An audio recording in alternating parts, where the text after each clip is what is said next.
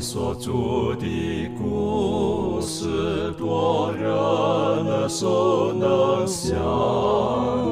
如可如今人爱慕，与众静听欣赏，不等升到荣耀的方，新歌齐声同唱，仍旧是主转将不忘。我很难说那故事，永垂不朽传万代，在天仍然的诉说，主耶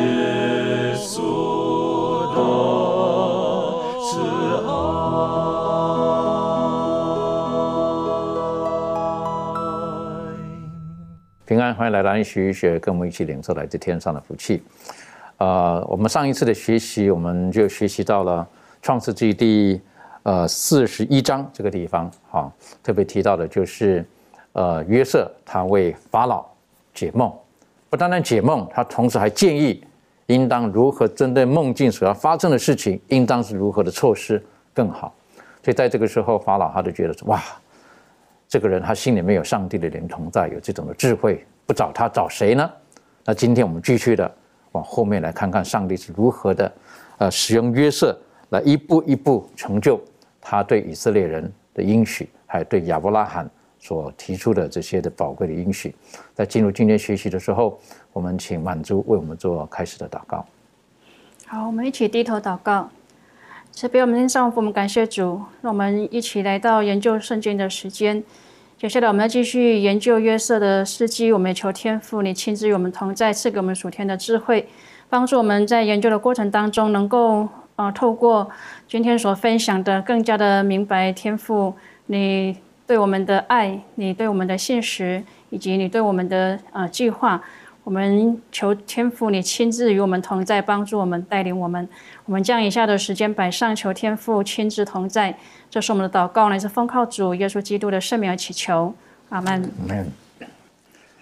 在创世纪第四十一章第二十八节，这里说到，他说：“这就是我对法老所说的，上帝已将所要做的事显明给法老了。”这是呃约瑟对法老所说的话。然后之后呢，他就告诉他你应当如何的做好。然后接下去呢，就说将来的这个丰年还碰到荒年的时候，你应该选派一个人，应当如何的做等等的。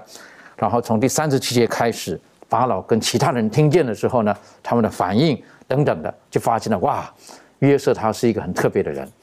然后我们也可以了解，这个约瑟在这个时候，他再一次的见证他的信仰，而法老跟他的臣仆也肯定约瑟之所以有这种的表现，这种的能力，是因为上帝他同在。这一段我们可不可以请周宇带我们一起来学习？好的，我们来看一下《创世纪》的四十一章三十七到五十七节，这里面记载的，呃，当这个约瑟他将这个梦为这个法老去解完了之后呢，呃，他不单单是解完了，好像在这个埃及或者一些国家，他会呃有一些这样的术士啊，行法术的会解梦的。呃，会会将这个梦解出来，但是上帝赐给这个约瑟这个呃梦的这个显现，这个梦境是如何的时候，或者是如何的解的时候，并且同时也给了约瑟如何处理这个问题的一个方法。所以说，嗯、在法老在这里面就指派了，就是说让约瑟来统管这样的事，并且让他做了宰相。甚至他说，在这个在这个呃埃及的时候呢，唯唯独法老我是比你大的，其他的全都在你的手上管理。甚至他还把他手法老的戒指给了他，甚至给他又有一些穿戴啊，又赐给他名啊，然后又给他找了一个妻子。接下来呢，就是说，呃，真的是按照约瑟的解梦，按照解出来一样，然后有了这个七个丰年。呃，所出产的是非常的丰富，丰富到那个粮食吃不完。然后，呃，这个约瑟呢，就将他们聚集在一起。等到这个七个丰年结束之后呢，七个荒年来的时候呢，他又将这个粮食不断的给那些需要的人。所以说，在这里面让我们看到了这个约瑟，他是一个按照在当时埃及来讲，他是一个外邦人，埃及的外邦人，或者说不是埃及人。那么他这种外国人在这里面可以当一个宰相。也说，在这个古代的一些这个历史上记载呀，埃及是。可以认认同这样的事情发生的，也说不单呢是约瑟，也有一些类似其他的例子，也在埃及嗯的历史上当过一些宰相的案例。所以说，埃及是一个很很开放，就是说，嗯，只要你有才能，你是可以在这里面做官当职的。所以说，在这里面，也说法老拣选约瑟的，其实他的原因不单单是约瑟可以解梦，也让法老看到在约瑟的背后是有一个全能者。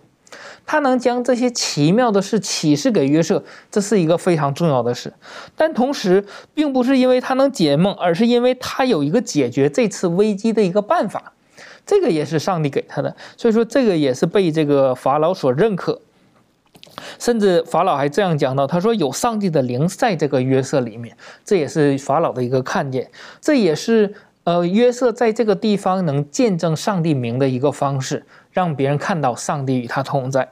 所以说，在这个约瑟的成功呢，上帝起到了一些作用。首先，第一个就是上帝的一个一个预知，因为他上帝预知到将来会有七个丰年和七个呃荒年这样的一个事情，并且也上帝第二个就是启示，他将这样的事情启示给约瑟。因为如果没有上帝的启示，约瑟也不知道如何的去解梦。也说约约瑟的解梦的能力是从上帝来的，而不是自己从出生就有的这种能力。呃，接着呢，就是上帝也借着启示，也启示了一些解决的方法，以致约瑟可以被法老选中，在埃及这个地方可以当一个这个宰相。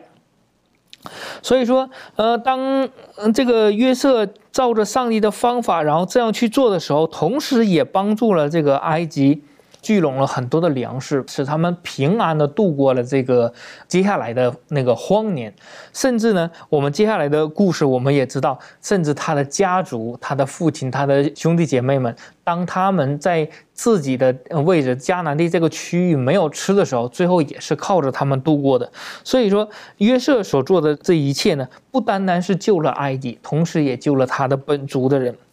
在这里面，其中也介绍了他的两个孩子，两个孩子的名字也是非常有意思的。约瑟的有两个儿子，他的名字表明了约瑟经历上帝的一个眷顾，所以说他给第一个呢起名叫做马拿西，就是上帝使我忘记了一切的困苦，他的过去，他的被卖为奴，他的哥哥欺负，或者是他的过去的如何的发生这样的事，又被抬高，又被降低等等。上帝使他忘记这一切。那第二个儿子呢，叫以法莲。以法莲呢，就是说上帝使他在受苦的地方昌盛。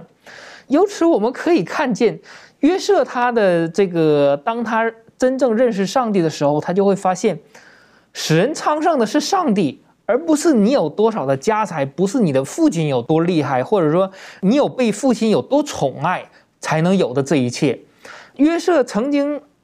最苦的时候当过奴隶，最苦的时候被卖，甚至下在监牢里面，在人看来好像一辈子没办法翻身的一个情况。但是当上帝依靠着上帝，靠着上帝的引领的时候，他依然走到人生很光辉的地步，并且他可以荣耀上帝。所以说，在这里面让我们看到，上帝是如何将一件好像看似很坏的事，然后变成了一个好事。这是上帝的大能改变的。也说，唯有他能翻转一个人的人生。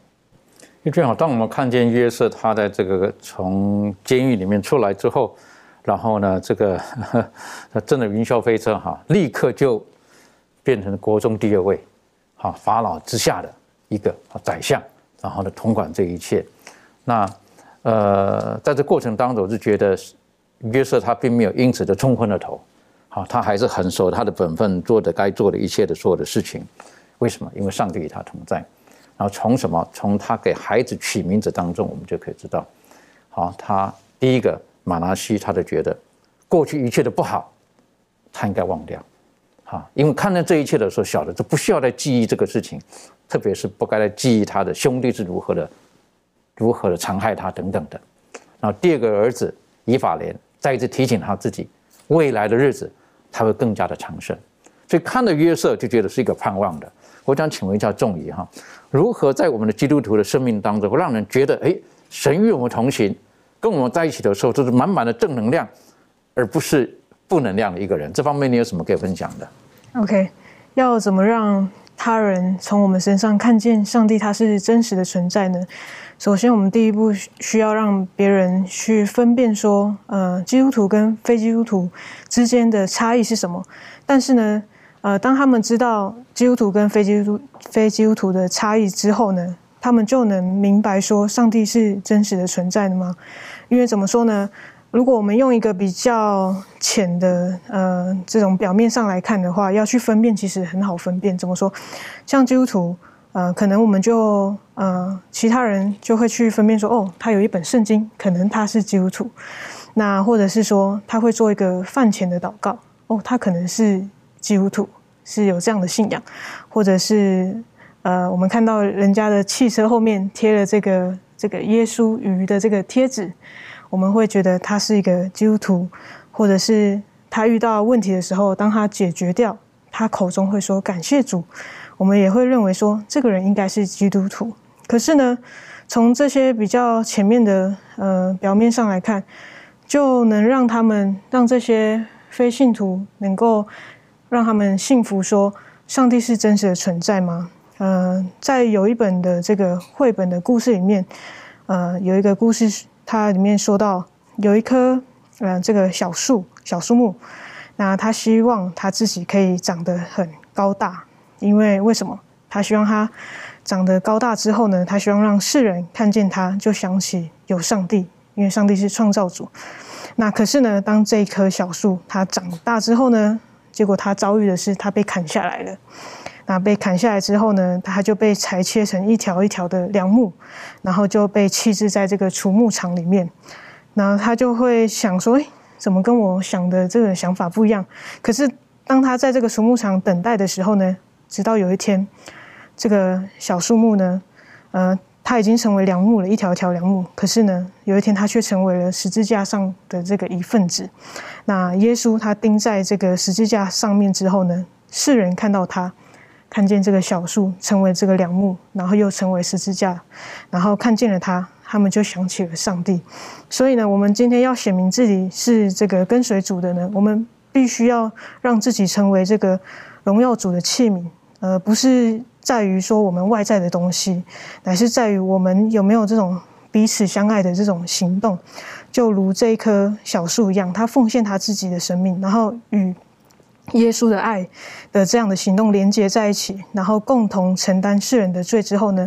呃，让人才看见了上帝。那所以，当我们去爱我们的弟兄还有我们的姐妹的时候呢，其实就是让人看见上帝他最闪耀的这种记号。那也许我们可能不知道要怎么样做才能看见，让人看见上帝他的特质，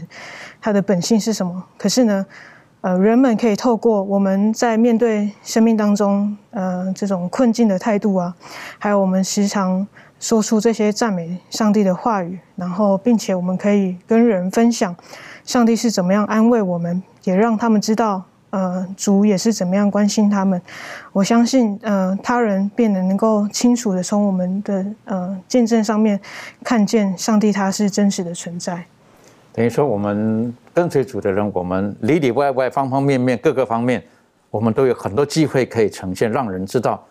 呃，上帝是真实存在的。好，所以我是觉得这个就在于我们有着不精心的流露啊等等的，都可以见证我们的信仰。所以不要。认为我们的信仰只有在少数人群当中才能呈现出来，在任何的地方求主帮助我们，让我们借着我们可以成为神的器皿，让人知道，呃，我们是与神同行的，神是与我们同在的。接下去我们在看这个创世纪第四十二章的时候，我们继续看下去的时候就觉得很奇妙的哈，所发生的事情呢，就像这这个约瑟他之前所想的事情，他兄弟是如何恶待他，但是上帝他都有办法一一的实现。一一的翻转，好，我们可以请维凯带我们继续看第四十二章这里所有的发生的事情。谢谢。好，好，那我们呃知道说约约瑟他当时做了这个埃及的宰相，那治理埃及全地。而在这个七年的丰年之后呢，七年的大荒年呢，也如期的应验了。那圣经就说，当时的饥荒遍满天下，那各地的人都往埃及去，因为唯独埃及有粮食。那饥荒呢，也影响到了雅各一家，于是雅各就差他的儿子们去埃及购买粮食。那接下来就是魁违了二十年、二十二年的这个重逢的场景。那约瑟呢，就与他的兄弟们终于要再次见面了。那圣经讲到说，呃，约瑟他认得他的哥哥们，他们却不认得他。那我们知道约瑟当时被卖的时候才十七岁嘛，还是个青少年。那所以那个脸啊，可能各个气质都还有点稚嫩。那如今已经快要三十三十过三十五岁，三十七岁，那他的容貌上会有所变化。那另外包含了这个言行言行啊、举止、气质等等的，也都经过经过这个时间跟环境的历练而有所改变。所以呢，他的哥哥们虽然他们面面对面了，可是呢，他们认不出来，在他面前的就是这个弟弟约瑟，只知道说。待会要发粮食给他们的是一个埃及的宰相啊，于是便在约瑟面前就俯伏跪拜，向他下拜这样子。那而这个下拜的动作呢，就勾起了约瑟的回忆，因为我们知道他曾经做了两个梦嘛，第一个是河捆的梦，再来就是这个呃日月星辰的梦。那河捆的梦呢，就是约瑟的河捆起来站着，然后他的兄弟们的河捆则是围着约瑟的河捆下拜。那日月星辰的梦呢，也是，呃，就是约瑟他梦见太阳、月亮和十一个星向他下拜。那我们知道，在当时的时候，当约瑟讲出来他所做的这两个梦的时候，他的哥哥们对这个梦所表现出的是不幸的态度，更他们更被这些梦所冒犯了，那因而更加深了这个对于约瑟的这种怨恨。但是如今呢，他们来到约瑟的面前，脸伏于地向他下拜，就正好应验了这个。梦的内容，那嗯，那这也让约瑟想起过去的种种，就是他想到他的哥哥们在过去是如何的自私啊、残忍啊。那二十几年后，他们还是一样吗？他们是有所改变，还是像以前一样这样子的？嗯，对待他们的弟兄还是一样这么的呃凶残呢？这样子，再加上呢，他约瑟没有看到他的弟弟便雅敏在当中，所以就更让他起了疑心。就想要查明说他们现在的心意到底是怎么样子，于是呢，约瑟他就进行了一系列的试验。那他四次的指控他的哥哥们是奸细，然后还命令他们其中一个人回到迦南，把这个便雅悯带回来埃及，证明他们的清白，否则呢，他们就无法离开。那他的哥哥们不从，于是他们就被下在监狱里面三天。那三天的监禁结束之后呢，约瑟他又提出了第二个方案。一样呢，是要带卞雅敏来埃及，只不过这次只需要留下一个人就好了。那其余的人可以回去，并且是带着粮食返回家乡。那他的哥哥们呢，就接受了这个第二个方案。那如果我们站在约瑟的哥哥的们的立场呢，他们肯定是觉得很莫名其妙，就是我们明明只是来买粮食的，怎么被莫须有的指控为这个奸细呢？那又平白无辜的蒙受这个牢狱之灾，还一直逼我们把这个最小的弟弟。带来埃及到底究竟是怎么一回事？他们心里肯定是充满着困惑。那这些遭遇也让他们觉得自己是受委屈了，他们也会忧伤。那就在这个时候呢，圣灵就在他们的心中运行。他们现在的遭遇与当呃昔日他们对待约瑟这个场景呢，就呼应在了一起。那他们就为从前对待约瑟的事情，就深深的感到自责，说我们在兄弟身上实在有罪。他哀求我们的时候，我们。见他心里的愁苦，却不肯听，所以这场苦难才临到我们身上。那约瑟听见他哥哥们的话呢，就想到过去的经历，他就不禁悲从中来，于是就转身先退去，等哭完了再继续回来跟他们对话。那接着呢，就按照约瑟提出的第二个方案，那就选定了西缅作为这个人质，那其余的人呢，则是带着粮食回家了。那途中有人发现约瑟吩咐人放在袋子里面的银子，那众人知道后。就好像惊弓之鸟一样，因为他们在埃及遭遇了这么多，被当奸细啊，又被下在监里面，现在难道还要被指控为盗贼吗？所以他们就感到很困惑，不知道这件事情到底是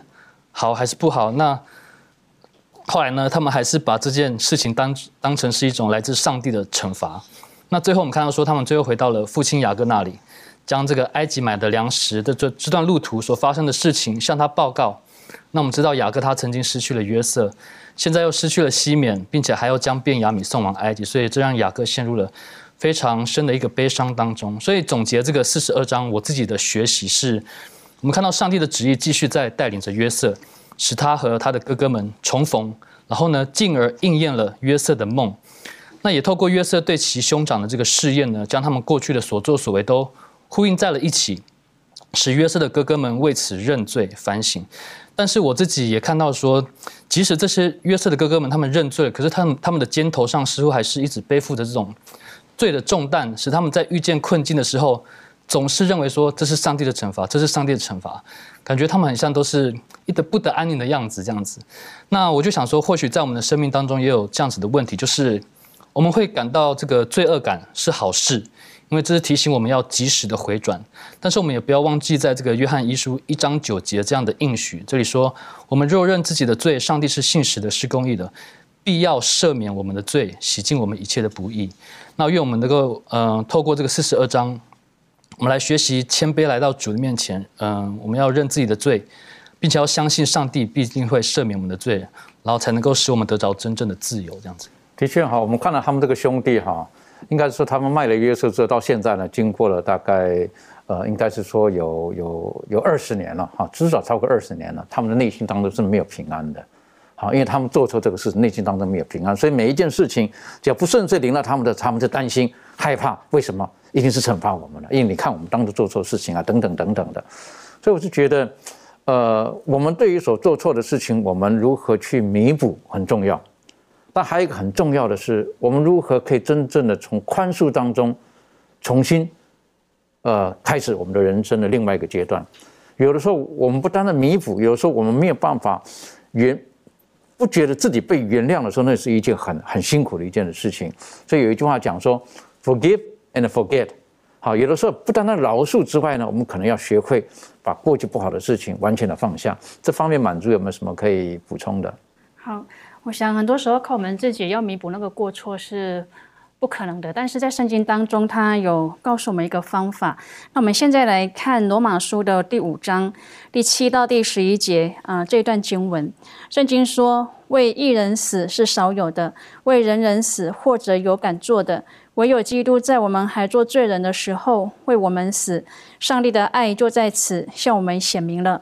现在我们既靠着他的血称义。”就更要借着他免去上帝的愤怒，因为我们做仇敌的时候，且借着上帝儿子的死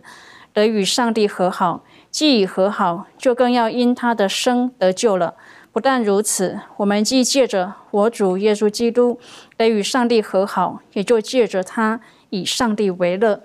那在这边就讲到说，这个基督的赎罪呢，不只是赦免我们罪孽的一种巧妙的方法，它也是医治罪病和恢复灵性健康的补救法。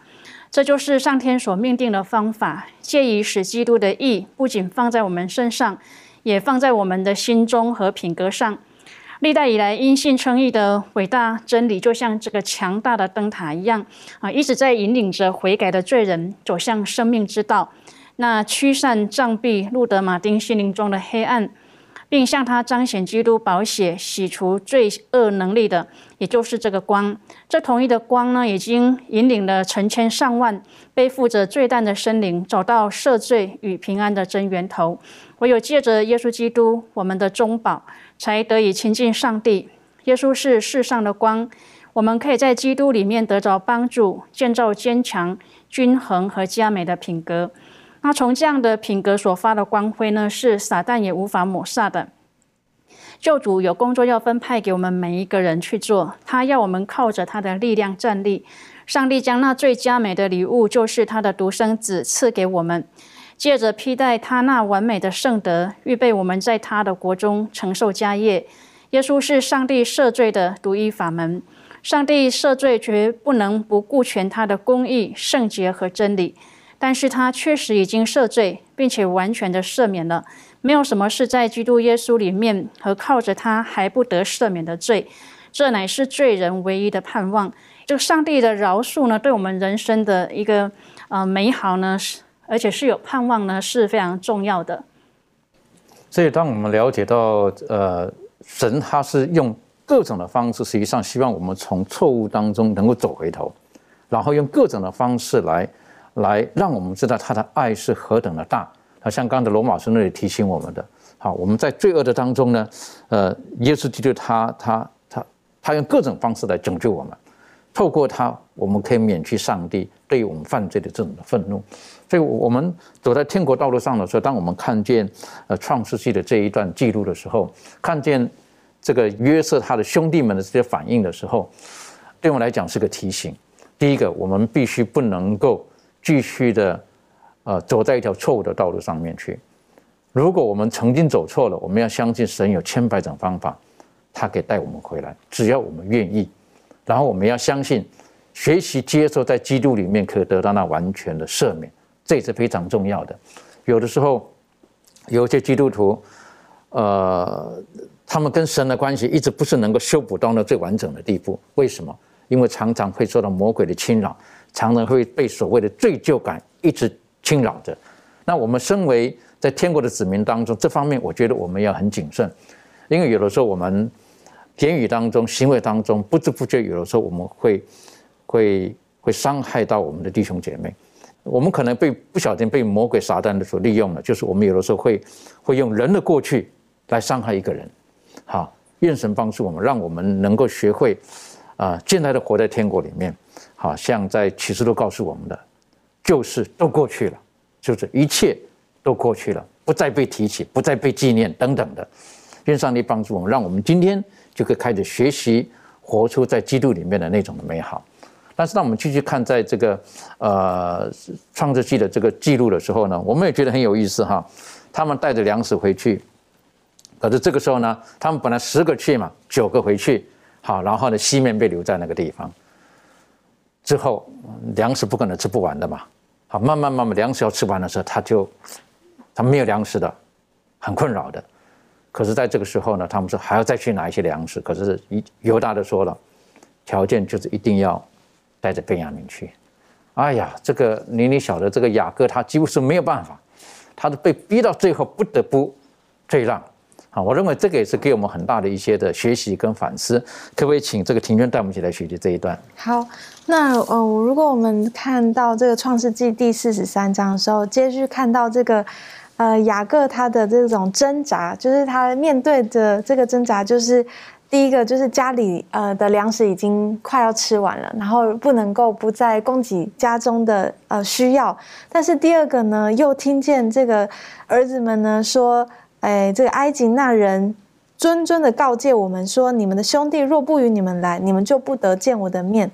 那在这样子的一个情况下，雅各到底要大家因为没有粮食而饿死，还是要让他自己心爱的便雅米去呢？那我们就看到说，雅各在这边已经慢慢的成熟，真的成了一个父亲的角色。他呢，就是用呃这一段话里头，他说。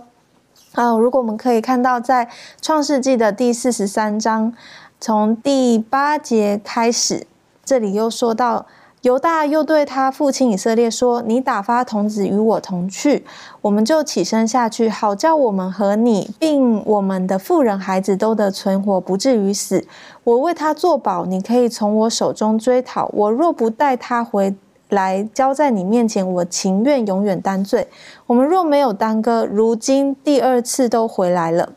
然后他这里呢，就看见这个父亲雅各怎么样回应呢？从第十一节，他这么说：若必须如此，你们就当这样行，可以将这地土产中最好的乳香、蜂蜜、香料。墨药、痱子、杏仁都取一点，收在器具里，带下去送给那人做礼物。又要手里加倍的带银子，并将归还在你们口袋内的银子，人带在手里。那或者是错了，也带着你们的兄弟去起身去见那人。但愿全能的上帝使你们在那人面前蒙怜悯，释放你们的弟兄和便雅米回来。我若上了儿子，就上了吧。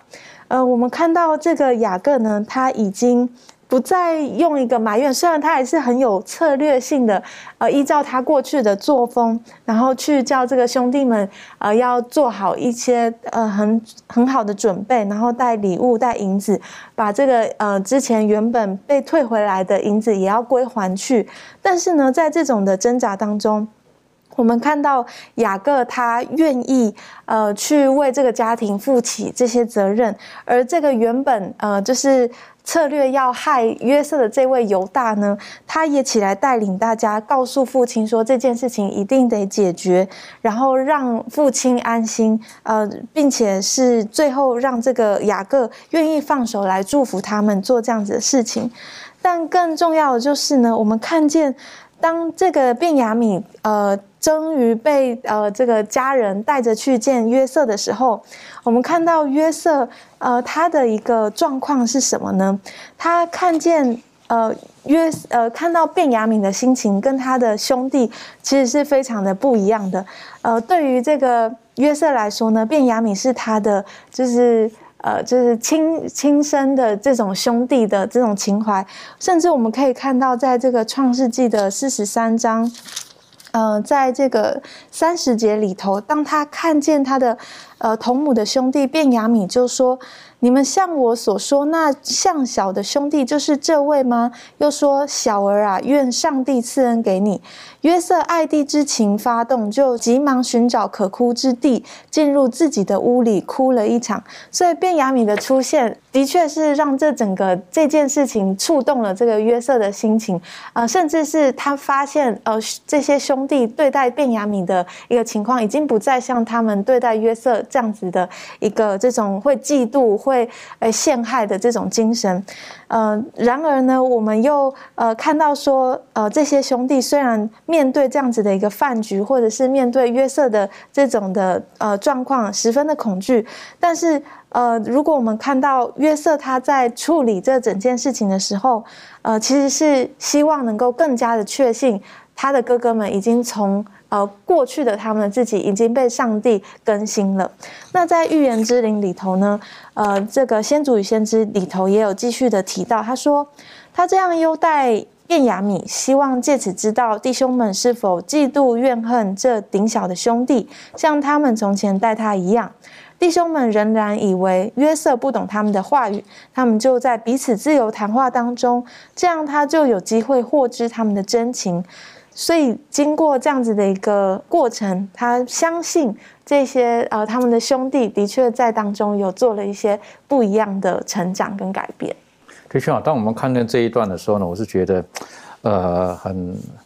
很动人，好，很动人啊。当然，我也觉得这个约瑟他的那个心里面的那种的心境也是很起伏很厉害的，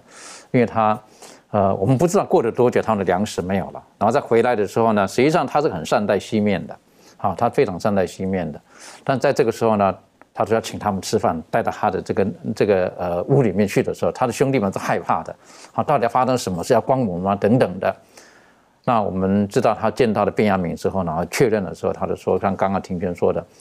愿上帝赐福你，赐福给你，赐人给你。然后呢，摆设筵席的时候呢，很奇妙的哈。其实约瑟都知道，按照老大老二哈，他们就把他都都排好位置了。好，每一个人按照顺序排着。可是到最他弟弟那边呢，就故意给他五份的食物，好特别多的东西，好为什么？就像当初他爸爸特别爱他一样，给他的彩衣对他特别好。他看看弟兄们的反应是什么样子。我是觉得这个也是一个对我们来讲是一个呃很重要的一个学习，好很重要的学习。有的时候我们如果看到某一些人在我们觉得好像是被特别恩待、被祝福的时候，我们的心里是如何的？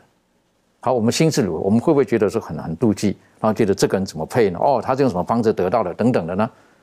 愿神帮助我们。我们当我们看到这一切的时候，我们有更多的祝福在里面。我们也相信更多一切都有上帝美好的旨意在其中。当我们晓得，当他们最后彼此这个相认的时候，是不是？好，还没有，都是还没有真正的这个应该讲说还没有真正完全的相认吧？是不是？对不对？之后呢，我们晓得他们粮车带回去的时候呢，这个约瑟就有一个有一个特别的计划，好，就有一个银杯。好，是不是？我觉得这一段也是对我们来讲是一个一个非常重要的一个学习。好，我们可以请这个呃周宇带我们一起来学习这一段。好的，我们来看一下《创世纪》的第四十四章。这里的故事和上一次他的兄弟们来敌粮的时候，他的情景是一样的，但是唯一的特别处呢，就是说，在这个将他们买粮食这个银钱都分别放在他们的口袋里的时候呢，在他的兄弟这个便安免的这个袋子里面又多放了一个银杯，在这个里面，所以说，然后当他们离开之后呢，然后这个约瑟就差派他的家宰去追这些人，就说。哦，你们为什么这样呢？我的主人请你们吃饭，有卖粮给你们，结果你们还偷东西。然后他说：“我们没有偷东西。”嗯，其实他的兄弟们对自己的品格是很知道的，自己的兄弟是不会做这样的事的，甚至还夸下海口说什么：“你搜出来，在谁那里搜出来，那么谁就要死，其他的人呢就要做这个奴仆。”结果最后呢，真的在他们当中搜出来了，是在他们最小的弟弟的身上。那这下没有办法了，他们有可能是很很清楚的知道是自己没有做，但是事实已经发生了，没有办法。最后来到约瑟的面前，最后他们还希望能有一些改变，就希望说我们所有的人都来做你们的奴仆。但最后约瑟说：“哦，跟你们没有关系，在哪里搜出来，那么谁就要做奴仆，要留在这里。那你们其他的人是很平安的，可以回去。”但这样的一个结果是他们的兄弟是没有办法接受的，因为他们来的时候是从父亲那里做了保证，甚至这个犹大还说，如果不可以的话，那我会为这件事情负责。如果我不能带便安敏回来，会如何如何？所以说，在这里面他们没办法的时候，这个时候犹大也站出来，跟他讲了这个最小的弟弟以及家当中所有的事情，讲到最后呢，甚至说我来代替他。呃，让我的弟弟回去，要不然我的父亲是没办法继续活下去了，没有活下去的盼望。呃，是因为他知道这个杯子收出来了，那么他就会被下在监里，或者说变成阶下囚，他没办法回去和父亲团聚。在这里面，我们可以看到，约瑟用这个银杯呢，只是。作为一个方式，希望能透过这样的一个方式呢，唤醒他哥哥们的对于上帝的一个愧疚感，以及对曾经自己弟兄的所做的事情，呃，是否已经改变？那当初他的父亲给他了一件彩衣的时候，最后的结果是他的兄弟们把他卖掉，那把他卖掉了之后，然后甚至就是说把衣服脱下来，然后欺骗了父亲。虽然说在这个过程当中被卖的过程，约瑟已经释怀了，约瑟也已经依靠了上帝，认识到了这是上帝奇妙的带领，甚至带领他们先带约瑟来到这个埃及的时候，是为了保全雅各的全家。但是呢？约瑟并不知道他的兄弟们是否已经改变，是否还会像呃以前那样对待他们的兄弟。所以说，当他把这个银杯放到便雅敏这个口袋里的时候，他希望能看出来类似同样的故事。最小的弟弟当面临这个生命危险的时候，他们如何去做？是否像过去一样将他卖掉呢？或者丢在坑里然后卖掉呢？那么今天这个最小的兄弟也要因为偷东西马上要坐监了。或者说有可能不爽就会被杀掉，还是怎么样？那他们的如何呢？最后他发现他的哥哥们改变了，尤其是他的那个第四个第四个哥哥犹大，他甚至愿意用自己来代替这个便雅悯受到的刑罚，不论是做奴仆也好，或者说下在监里也好，甚至的他要有一个代替的动作。所以说，在这个他的哥哥们在这个相同的这样痛苦当中。这一次变得是团结起来，没有像过去对待约瑟一样对待便雅悯。所以说，在这里面，约瑟也真正的看到他们的改变。所以说，在这一次，接下来我们知道第十五章就讲到了他们兄弟的相认。所以说，在这里面，约瑟也好，以及他的哥哥们也好，都能看出他们被上帝的引领，如今都已经改变了，呃，也都做的是。呃，无论是孝顺父母也好，兄弟之间彼此相爱好，做的都是非常好的。但是在这里又出现另外一个事情，就是什么呢？就是犹大的这样的一个动作，也让我们看到了一个代替的一个工作，就像那个当初亚伯拉罕的那个他的儿子以撒一样，被献祭的时候有一个公羊代替了这个以撒一样。所以说他要有一个这个代替的工作，愿意替这个便雅悯来呃。受这个刑罚。所以说，在这里面让我们看到他们的弟兄是真正的改变，从中也能看到，呃，他们对这个呃救赎的认识也是非常深刻的。所以说，在这里面让我们看到，通过这样的一个事情，他们都彼此认识了。呃，兄弟之间也借着这一个事情，再一次的认识到了他们过去的所作所为和今天他们要做的决定。所以说，通过这件事情，他们都有所学习。看见了这一段的时候，呃，约瑟他很确定他的这些哥哥们。到底他们现在的品性如何？他们对这个弟弟到底如何？他们的家庭当中到底是不是一个很团结和乐的家庭？是不是能够彰显神旨意的家庭？让我们看见了，在这个时候犹大他的表现的种种，呃，像刚刚周宇带我们思想的，是不是他他情愿替这个便雅悯永远在这个地方当奴隶？好，便雅悯要回去跟他爸爸在一起，让我们遥想到，实际上在我们。呃，有罪的人身上，耶稣基督也是同样的，替我们永远成为那个赎罪。这方面，钟宇有没有什么可以再补充分享的？OK，好，那我们可以从这种犹大他的回应当中呢，可以看见他有这种呃有非常极大的爱。那这种爱呢，是隐含在这个代替的这个过程当中。怎么说呢？我们从刚才分享当中，如果我们再次看这个第四十四章的三十三节，犹大他是这样说的：“现在求你容仆人，呃，住下，替这童子做我主的奴仆。”那我们可以看见约瑟其实在这个过程是想要试探他的哥哥们。那呃，结果没有想到，他原本约瑟的想法是说，这些哥哥们呢，应该他们应该还是或许他们还活在那种。怨对父亲，然后偏心偏待于这个约瑟，然后嫉妒这个约瑟，呃，受宠的这种被害的情绪当中，或许我的哥哥们是不是还在这样的呃呃情绪里面？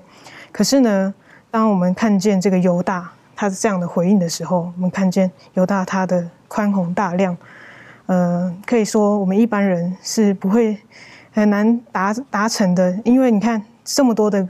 哥哥当中，只有他一个人愿意开这样的口，说出他愿意替这个卞雅敏，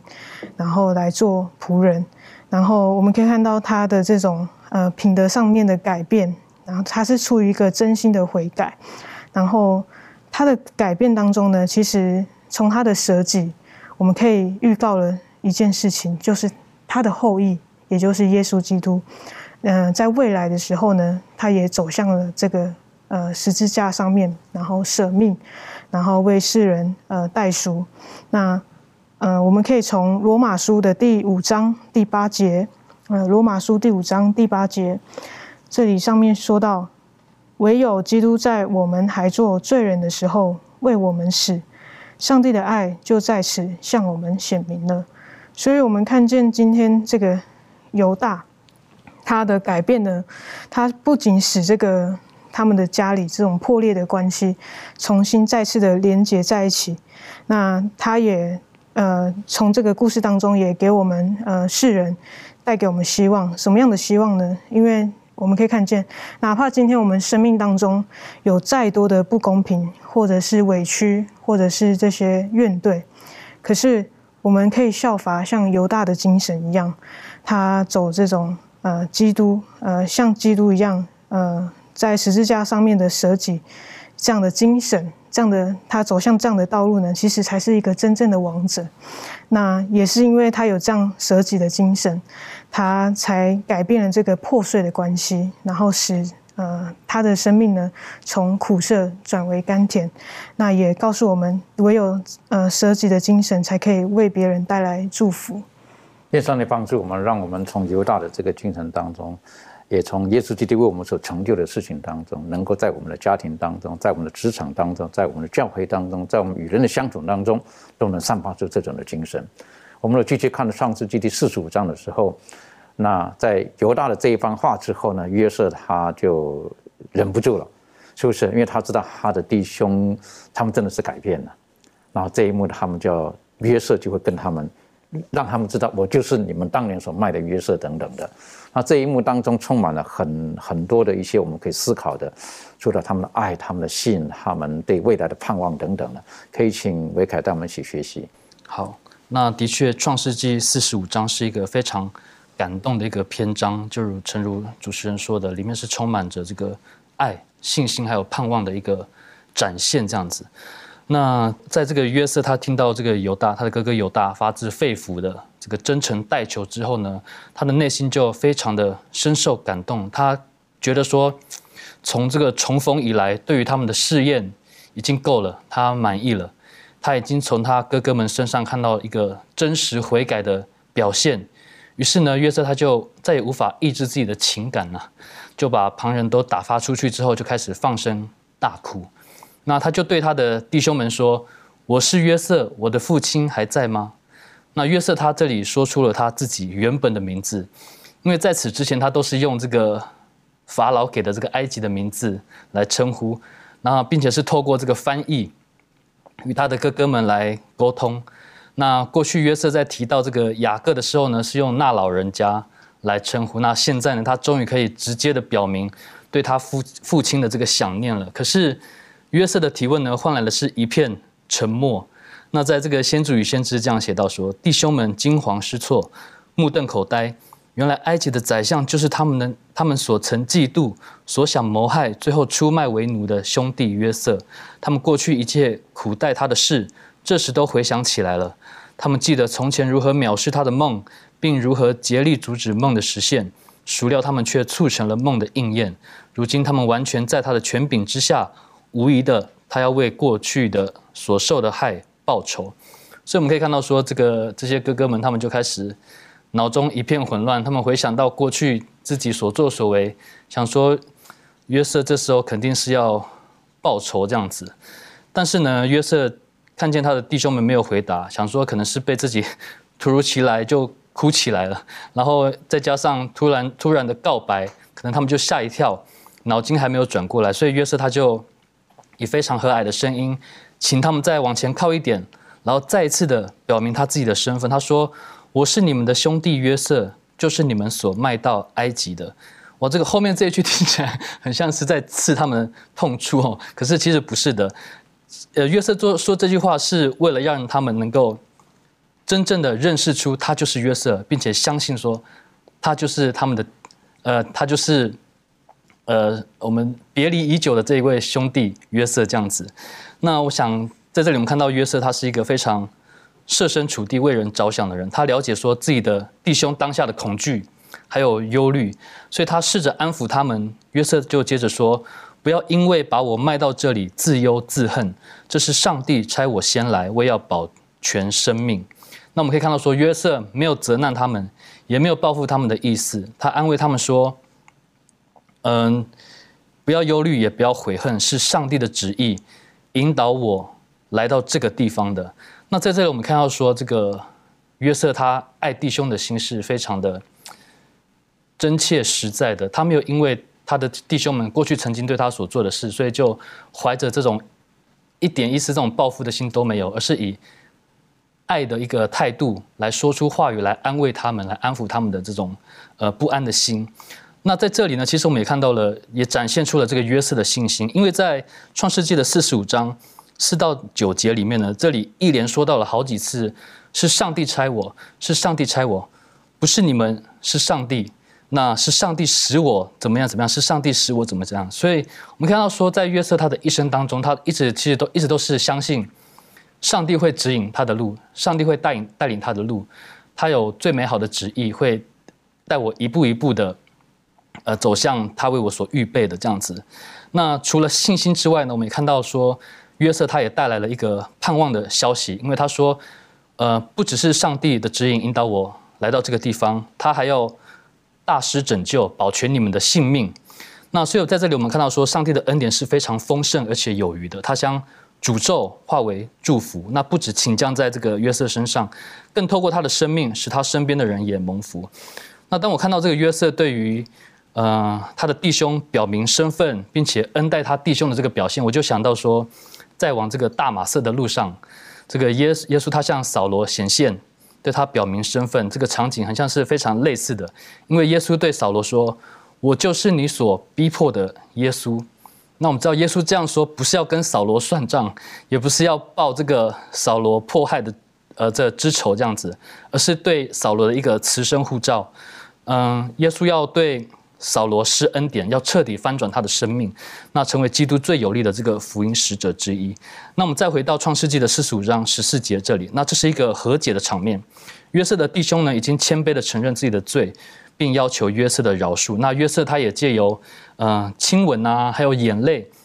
来给他一个弟兄保证说，就是他已经完全的饶恕了他们了。那这也让我想到耶稣基督，他在世上他也是遭到人的背叛。呃，辱骂、鞭打，但是他也为了我们的缘故，死在十字架上，给我们了一个永生的盼望。所以他也愿意与我们和解。若我们谦卑承认自己的过犯的话，我们知道基督他也必定会赦免我们的罪过。那我们知道后来呢，这个消息就传到了法老耳中。那也的确，嗯，这个也将这个福分请降在这个雅各一家，还有他的呃约瑟的弟兄上面。呃，法老为了要感激对约瑟表示感激，于是就赞助约瑟，请他全家到埃及来，然后并说埃及全地的美物都是你们的。那约瑟就立刻做了安排，让弟兄回去。他们到了希伯伦，告诉父亲说约瑟还在，并且在埃及做了大官，是这个光耀门楣这样子。但是呢，雅各我们看到一开始是不相信是真的，一直到他把这个约瑟所说的一切都转述给了雅各听，并且让他看到约瑟打发来接他的车辆的时候呢。他的心呢才苏醒，并且立即下定决心要去见约瑟。那到这里呢，我们就如同这个学科作者所说的，至此为止，一切都美好了。那雅各的十二个儿子都还活着，并且团聚在一起了。那雅各现在被称为以色列，上帝的旨意已经大有能力的显明出来了。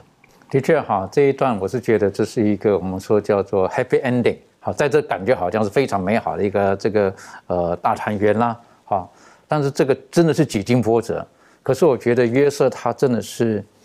呃，与神同行的人，所以他才能够这么的，呃，有这个雅量啊。他哥哥对他所做的这个事情，他能够放得下。我想请问一下满足哈，呃，我们生命当中可能我们碰过有一些人真的是对我们不友善，我们如何可以学像约瑟这样子，可以对那些对我们不好的人，然后我们可以，呃。靠神的力量，然后施予对他们的这种的慈爱啦、友谊啊等等，这方面你有什么可以分享的？呃，第一次读到约约瑟原谅他哥哥们的这种圣经记载的时候，我是真的很不能够相信这文字上所记述的。但是我相信，在我们的生命当中呢，我们都有面对过对我们不好的人，但是有谁真的能够像约瑟一样，说是上帝差我在你们以先来？他将他哥哥恶意要杀害他的这种本意呢，转为用一个属灵的眼光来看，就是说这一切的发生呢，原是有上帝的美意在其中。那约瑟他之所以有这样的胸襟呢，乃是因为上帝的关系，因为呢他和上帝的关系是非常的亲密的，因此他知道说上帝对他的保护和人生的引领，他相信一切都有上帝的美意在其中啊，并且知道上帝要他怎么做。因此，他用上帝的眼光来看待自己被卖的这件事情。虽然说我们很难学习这样的一个精神，但是呢，这也是让我们啊有一种鼓励，就是说，呃，我们知道，当我们愿意真心全力的仰望我们的救主耶稣的时候呢，并且将我们自己全然交托在他手中，那么一切的不公不义呢，都会在上帝的掌管和保护当中。那约瑟他真的是我们与主啊建立。关系的一个很好的一个模范，让我们真的去学习，而且学会将自己全然献给主，并且遵守主的命令。那这样的话呢，我们才能够用主的眼光来去对待那一些对我们不好的人。